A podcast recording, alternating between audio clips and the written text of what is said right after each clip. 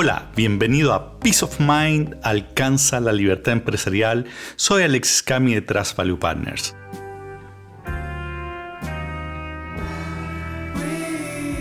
Reconoces esta música, ¿no? Es Pink Floyd, la que fue por mucho tiempo quizás mi banda favorita. Hoy no lo es tanto, influenciada porque su música ya no es tan representada por la banda, sino más bien por Roger Waters, quien fue su cofundador. Para mi gusto al menos, Waters ha instrumentalizado esta notable música para su agenda personal, tremendamente ideologizada en posturas que en general están bien lejanas a lo que me parece razonable.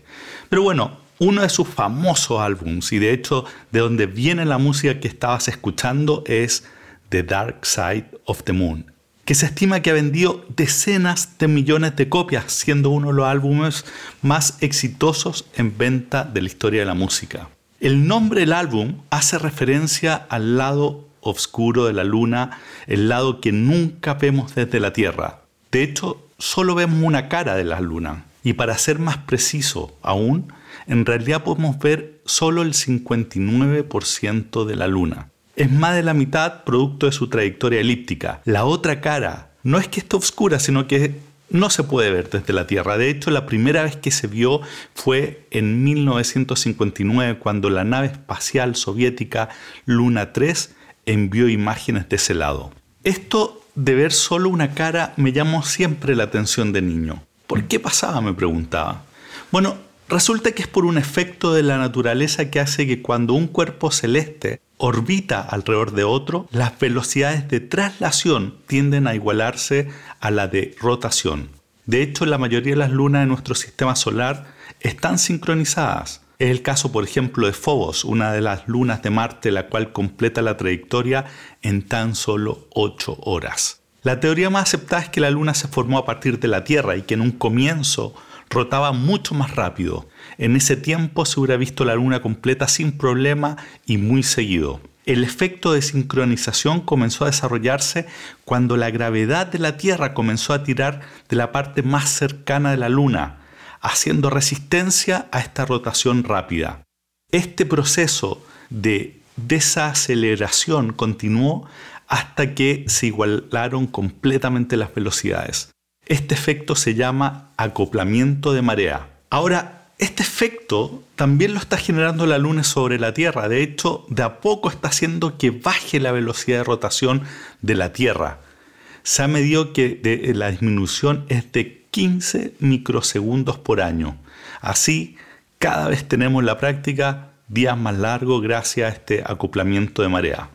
Bueno, pero ¿por qué te hablo del lado oscuro de la luna? Porque es probable que tú también solo puedas ver una sola cara de tu empresa. Esa cara es la que te cuentan tus reportes directos. Y esto es un gran peligro, pues con seguridad información importante te está llegando filtrada. Y esto no necesariamente a propósito, sino que es algo natural que ocurra, igual que lo que le ocurre a, la Tierra con la Luna. Tus reportes directos, igual que tú y yo, tenemos sesgo en cómo vemos el mundo y además muy probable que ellos quieran estar bien evaluados por ti, lo que hará que incluso sin quererlo te vayan filtrando la información, lo que te puede llevar a tomar decisiones erróneas. En los tiempos que vivimos y especialmente si tu empresa es una pequeña o mediana empresa, no hay espacio para demora y cometer errores que son evitables. Para lograrlo necesitas contar con la información más fidedigna de lo que está ocurriendo en la empresa. Necesitas tomar buenas decisiones rápidas, para lo cual necesitas poder formarte la opinión más fidedigna posible y rápido. Y para ello es muy útil escuchar la opinión de personas que ven la situación de distintas posiciones y ángulos. Y esto es lo que graficó muy bien una película que la verdad es que me gustó harto. Se llama la película El punto de mira. Es una película del 2008 y en ella el presidente de Estados Unidos asiste a una cumbre política en España. Era para firmar un acuerdo. Durante un discurso lo intentan asesinar. Todo ocurre en un lapso de solo 23 minutos y durante la película se va mostrando los mismos acontecimientos desde el principio, pero cada vez desde un nuevo punto de vista. Y luego de cada uno de esos puntos de vista te va revelando detalles adicionales y te hace entender algo completamente distinto a lo anterior. Solamente cuando se revela el último punto de vista, el sexto, la historia se completa y entiendes lo que realmente ocurrió. Este era como un gran puzzle que veía una, una sola pieza, entendía algo, después la segunda y entiendes otra cosa. Lo mismo ocurre dentro de tu empresa cuando te quedas con solamente una versión o la versión que te llega filtrada que naturalmente va a ser filtrada porque tú eres el dueño y el jefe máximo. Bueno, como eso mismo ocurre en tu empresa, si tú quieres entender bien y rápido, necesitas poder acceder a todas las visiones relevantes en forma directa y sin filtro. ¿Cómo hacerlo? Bueno, acá la recomendación es que generes el hábito de sentarte en forma frecuente en conversaciones, ojo, digo conversaciones, no reuniones, uno a uno, en un ambiente full de confianza con distintos miembros de la organización. Cuando te digo full de confianza me refiero a espacios sin riesgo y cuando te digo distintos miembros me refiero a colaboradores en distintos niveles de la organización y no solo a tus reportes directos. En esas conversaciones debes buscar tres cosas. Primero, generar un ambiente de confianza, propiciando que te puedan decir las cosas sin adornos, es decir, un espacio sin ningún riesgo. Segundo, durante esa conversación, tu rol es no dar direcciones como normalmente las das, sino más bien escuchar, sin juzgar, hacer preguntas y solo hablar más si te hacen preguntas a ti. ¿De qué temas? Los que te parezcan relevantes en el momento. Puede ser desde cómo está viendo la empresa, él o ella, qué desafíos ve, cómo se está proyectando, a temas, por ejemplo, a, cómo enfrentar algún problema específico que está viviendo dentro de la empresa.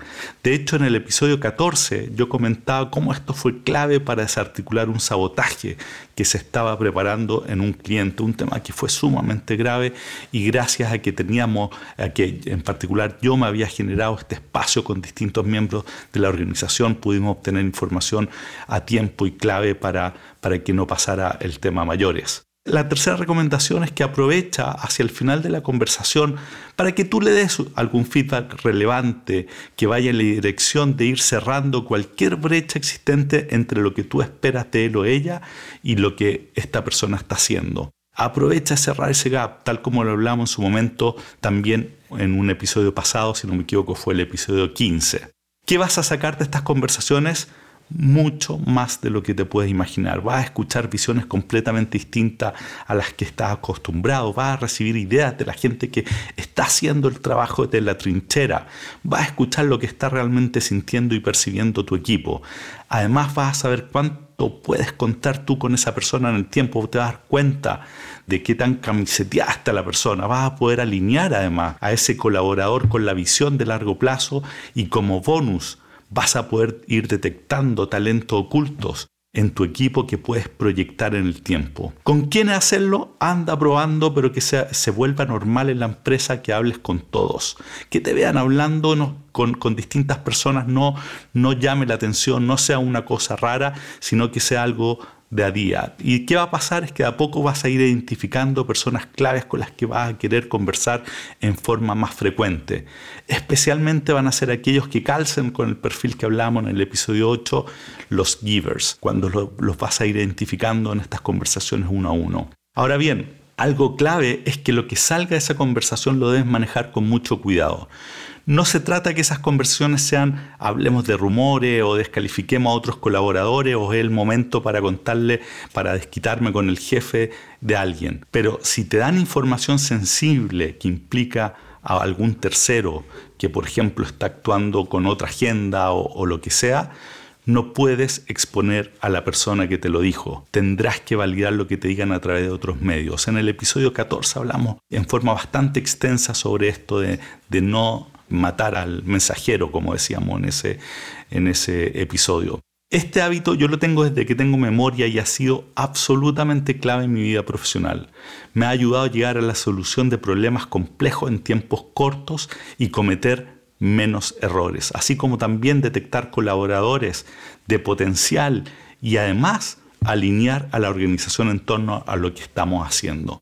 Te lo recomiendo 100% que si haces esto vas a evitar que tu empresa se vuelva como la luna en el sentido de tener un lado oscuro. Tú no quieres lado oscuro en tu empresa, quieres que se vea completa como probablemente se veía al comienzo cuando fue creada la luna y no como se ve ahora. Así que esa es la recomendación.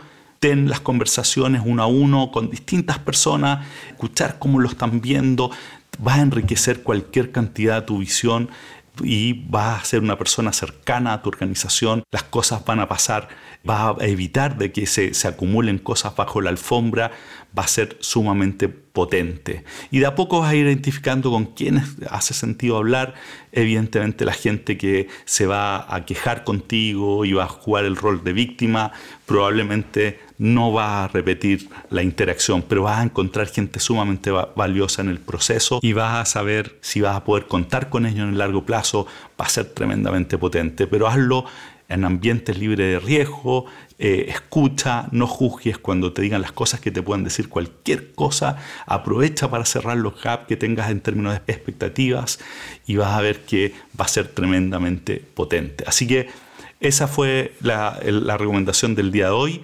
Como siempre, si tienes algún comentario o si quieres eh, conversar sobre algún tema, escríbeme a alexis.cami.com o métete en nuestra página web www.trasvp.com y no recuerdes reenviar este episodio y recomendarlo y ojalá en iTunes o, donde lo escuches que ponga una recomendación, ponle cinco estrellas que nos va a ayudar a seguir haciendo esto. Así que gracias y hasta la próxima. Bye.